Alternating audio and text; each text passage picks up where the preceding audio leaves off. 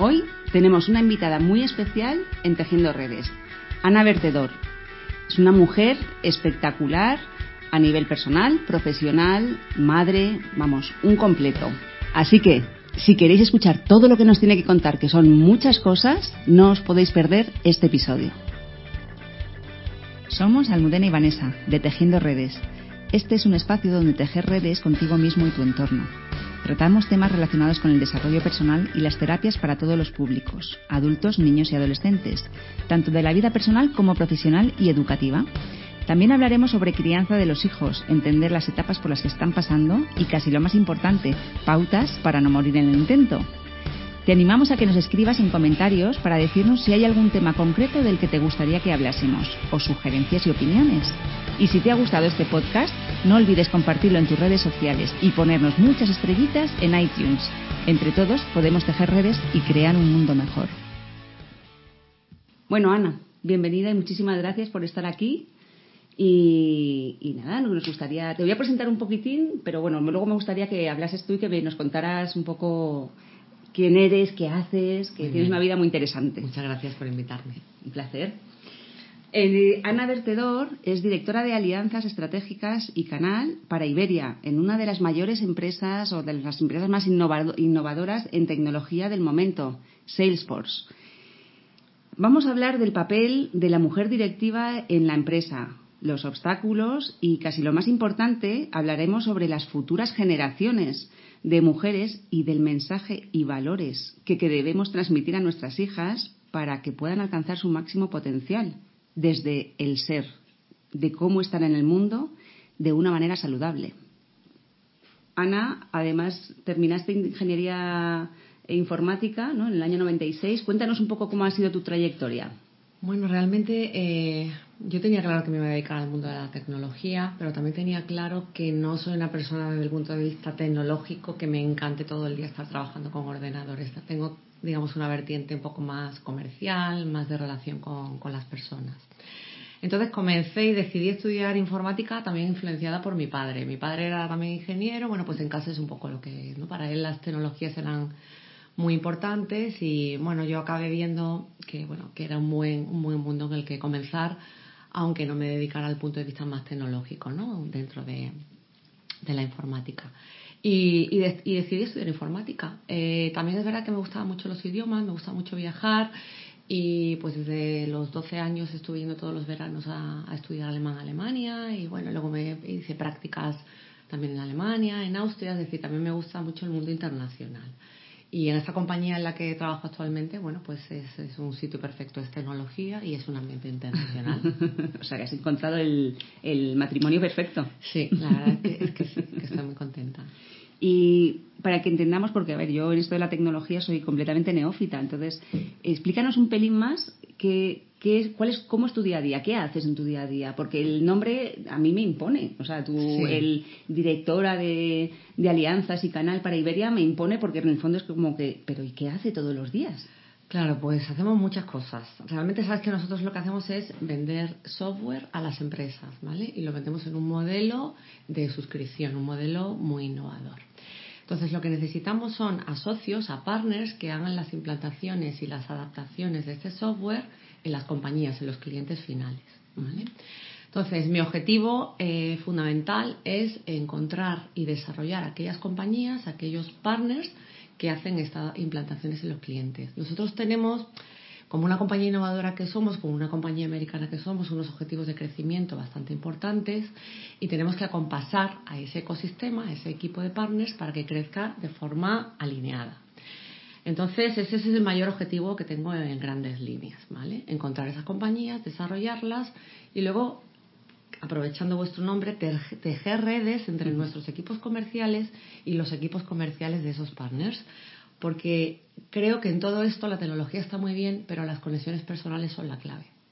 Cuando existen conexiones personales de valor, existen grandes proyectos en los clientes y los clientes luego están contentos, tanto con nuestro software, con nosotros como compañía, como con nuestros partners.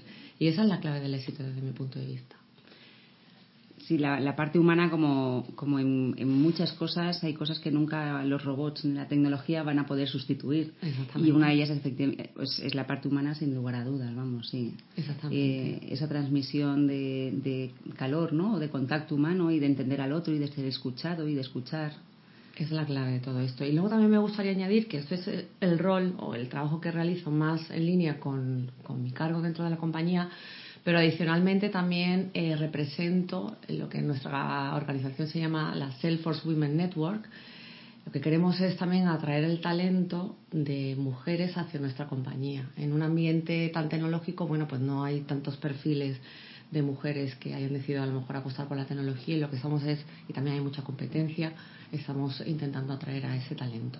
Y trabajando con toda nuestra organización, con todas las mujeres que, que formamos Salesforce en muchas iniciativas con muchas organizaciones. Eh, también queremos que las niñas desde el principio conozcan qué tipo de profesiones pueden realizar, es decir, que no se queden solamente con los referentes que tengan, que puedan conseguir incluso tener más para que su decisión sea una decisión libre y con el mayor conocimiento posible cuando decidan qué carrera quieren comenzar. Qué bonito. O sea que, bueno, por lo que hemos hablado y lo que me has contado de Salesforce, tenéis una RSC eh, muy potente, ¿no? Una responsabilidad social corporativa muy potente y tenéis, bueno, tú lideras este proyecto, ¿no? Y, y, te involucras de una manera también muy personal. Bueno, todo el equipo, ¿no? De mujeres que estáis en Salesforce, que, bueno, aunque no la estéis viendo, aquí tenemos también a otra compañera, a Mónica Murga. Entonces, sí que esa parte es muy importante y, el lanzar el mensaje, os oía antes que ibais a ir a colegios también. Sí, así es. A ver, nosotros tenemos, nuestra compañía es una compañía que, que, piensa que tiene que devolver a la sociedad también, ¿vale? Entonces tenemos unos valores, cuatro valores fundamentales, uno de ellos es equality, y el equality, equality, diversity, ahí lo resumimos todo. Creemos que es muy importante trabajar con equipos diversos, con equipos multidisciplinares que aporten realmente para hacer crecer a nuestra compañía y para hacer crecer a nuestros clientes. Y, dentro de, ese quality, pues hay distintos grupos. El nuestro que te decía antes de Salesforce Women Network es uno de ellos. Y, estamos dedicando también parte de nuestro tiempo. Tenemos siete días al año para poder trabajar con las ONGs que queramos, de forma que demos de vuelta a, la, a la, sociedad lo que nosotros ya estamos recibiendo como, como compañía. Qué bueno. Mira, me acabo de. Yo, como voy hilando cosas y me van surgiendo, acabo de hilar de un, podcast que tenemos de, un episodio que, hemos grabado de eh, el iceberg y que hay debajo del comportamiento humano. En la parte mm, casi más profunda, bueno, e, es como un escalado, ¿no? Está el entorno, el comportamiento, las capacidades, creencias, valores, identidad y transpersonal. Bueno, pues a la altura de los valores, que ya es un nivel muy profundo del ser humano, eh, ponía un ejemplo de cuando tú estás trabajando en una empresa y, la, empresa, por ejemplo, tiene unos valores determinados que puede ser, su objetivo principal puede ser eh, conseguir más beneficios, que su EBITDA aumente, que, bueno, a costa de las personas, de los trabajadores, de los clientes, de quien sea. Y tú a lo mejor como persona individual tienes unos valores de compañerismo, de respeto, de honestidad. Y claro, mm, es como que hay un quiebro eh, porque tu valor no está alineado con el valor de la compañía. Es más, están casi en contraposición. Entonces, que tú me cuentes como mujer, que además ahora me contarás cómo, cómo empezaste en este mundo, porque imagino que será un mundo muy masculino, como mujer, directiva, madre mm, y como ser que eres, como persona, estar alineada con los valores de tu empresa porque lo que cuentas es muy bonito, quiero decir, y yo sé que lo estáis llevando a cabo. Entonces, estar alineada con eso tiene que ser algo también muy gratificante, ¿no? Para la persona. Así lo es. Bueno, de hecho, yo, he trabajado en distintas compañías y, bueno, te tengo que decir que aquí en Salesforce la verdad que sí que se hace un gran esfuerzo para que el empleado se sienta bien. Se dedica mucho tiempo en pensar cómo puede hacer el empleado para estar mejor dentro de la compañía, cómo puede desarrollarse profesionalmente, cómo puede sentirse mejor en su día a día, es muy importante detectar si está estresado, si tiene cualquier tipo de problema para ayudarle, pero desde una de una manera eh, con, bueno, con todo el interés del mundo para que realmente nos, nos sintamos bien y no, y no estemos quemados, ¿no? que es la palabra que, que se puede utilizar así de forma más habitual.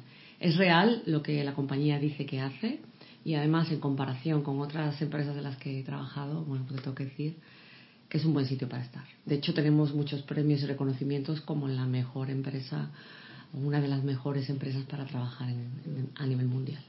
Qué bien. Pues enhorabuena, ¿eh? Me alegro mucho por vosotras.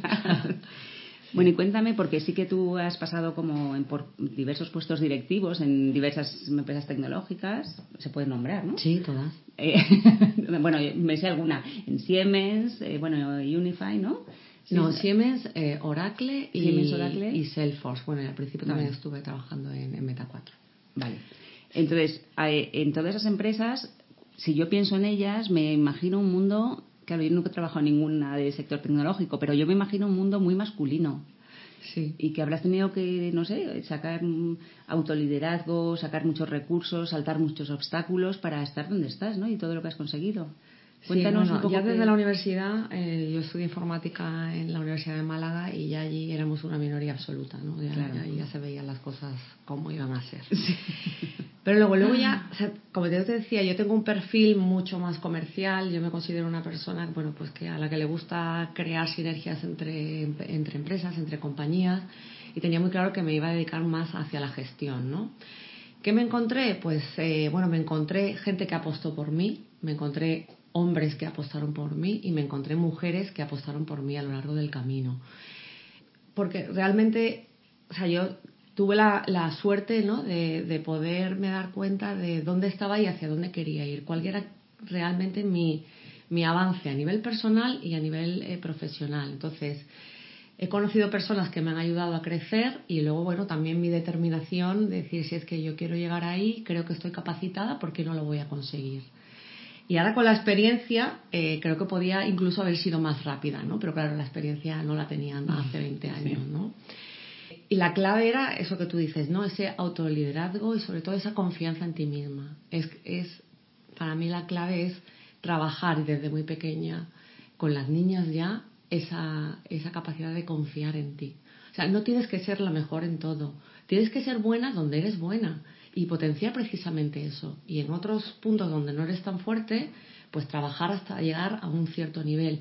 Pero tenemos que tener claro que nunca vamos a ser perfectas y que no vamos a, ser buenas en todo. Pero donde somos, esa es nuestra clave del éxito desde mi punto de vista.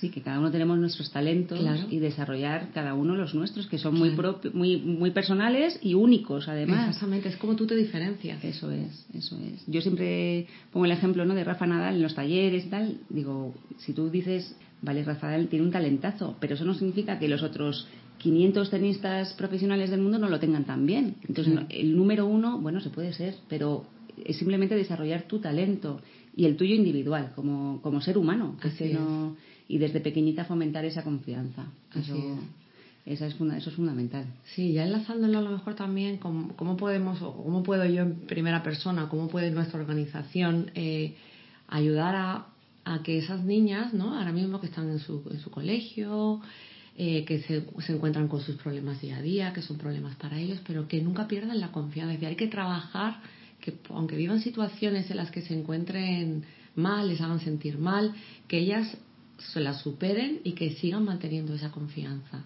Porque sin esa confianza somos mucho más vulnerables.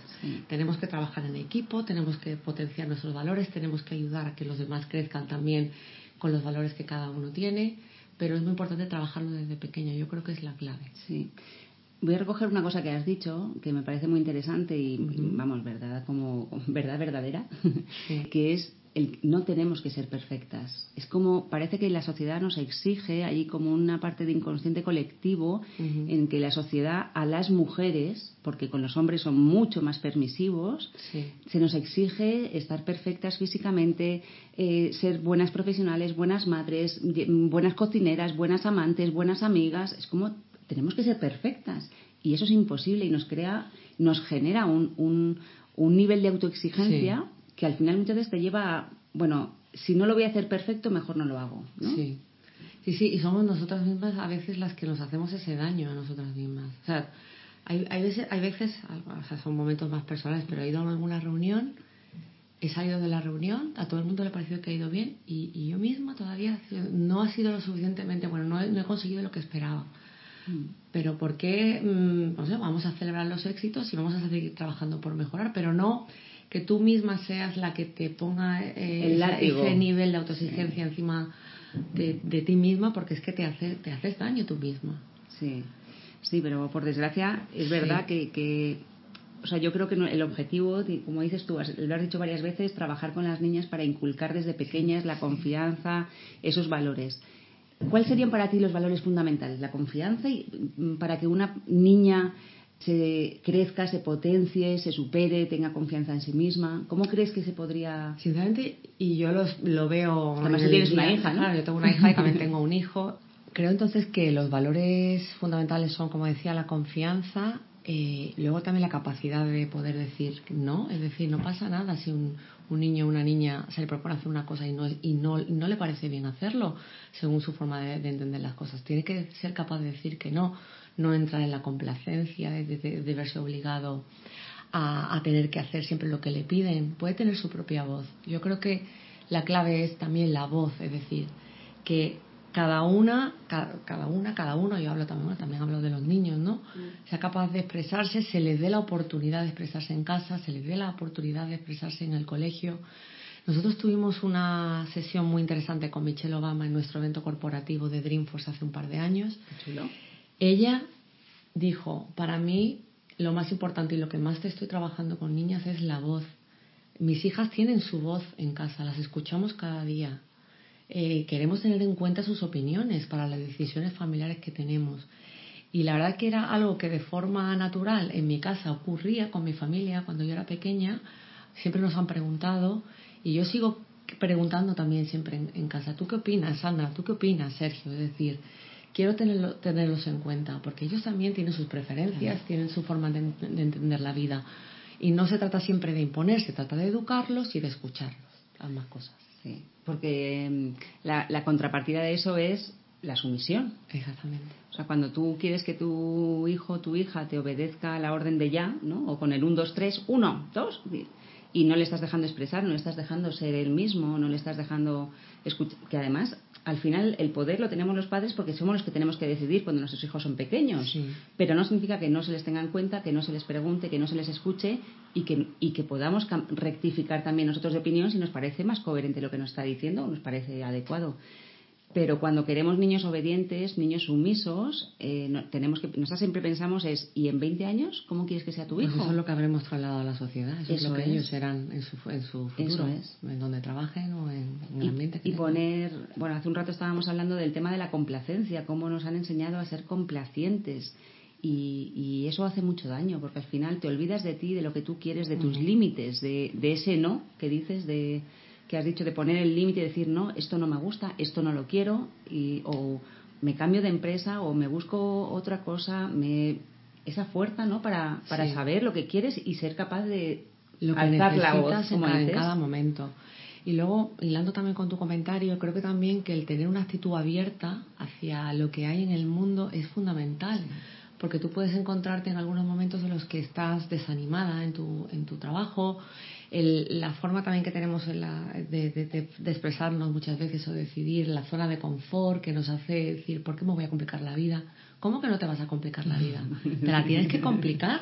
O sea, si complicarse la vida es tener una actitud abierta hacia, hacia las oportunidades para poder coger el, el tren que se te cruza en el momento adecuado, yo creo que también eso es la clave, una una actitud abierta hacia, hacia el mundo, eh, eh, viajar enriquece, conocer a personas de otras culturas enriquece. Creo que eso también te hace avanzar, eh, ser, tener esa confianza en ti, tener esa capacidad de saber hacia dónde quieres avanzar personal y profesionalmente.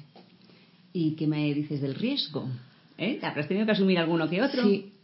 ¿Y qué ha pasado? A mí, o sea, yo tengo una relación con el riesgo en la, y nos entendemos. O sea, yo me acuerdo cuando mi padre me propuso con, con 10 años, ¿te quieres ir a estudiar alemán? Claro, yo no había hablado alemán. Y digo, uff, alemán. Y dije, sí, mi subconsciente me está diciendo, vete. No, vas a ir a una familia, no conoces a nadie. Tenía 10 años, ¿eh? Iba a ir sola, iba a viajar sola a Frankfurt, iba a la primera vez que iba a estar en un ambiente internacional. Bueno, conocí a la familia en la que iba, es verdad. Y dije, te tienes que ir, Ana y me acuerdo a veces, bueno, porque claro, al principio hasta que te, tampoco soy súper social y menos, era una chica muy tímida, una niña muy tímida. que creo que eso es uno de los puntos que también hay que trabajar con los niños, perder esa timidez. A mí me costó. Pero todas esas salidas que yo hice al extranjero, saliendo de mi zona de confort, me hicieron enriquecerme, sufrí, hubo momentos en los que, oye, pues quería estar en casa, pero digo, si estoy aquí, estoy aprendiendo alemán, estoy conociendo otras culturas, me gusta estar aquí, al final es que me gusta. Mm. Entonces, el, yo me pregunto a mí misma, ¿me arriesgo? Sí o no. Y hay algo dentro de mí, tienes que hacerlo. No lo dudo, ¿eh? O sea, y hay cosas que he dicho, esto no, lo tengo claro, pero esto sí. Pero no, yo creo que no, no era una decisión, es mi inconsciente el que me lleva a tomar las decisiones al final algo raro, pero.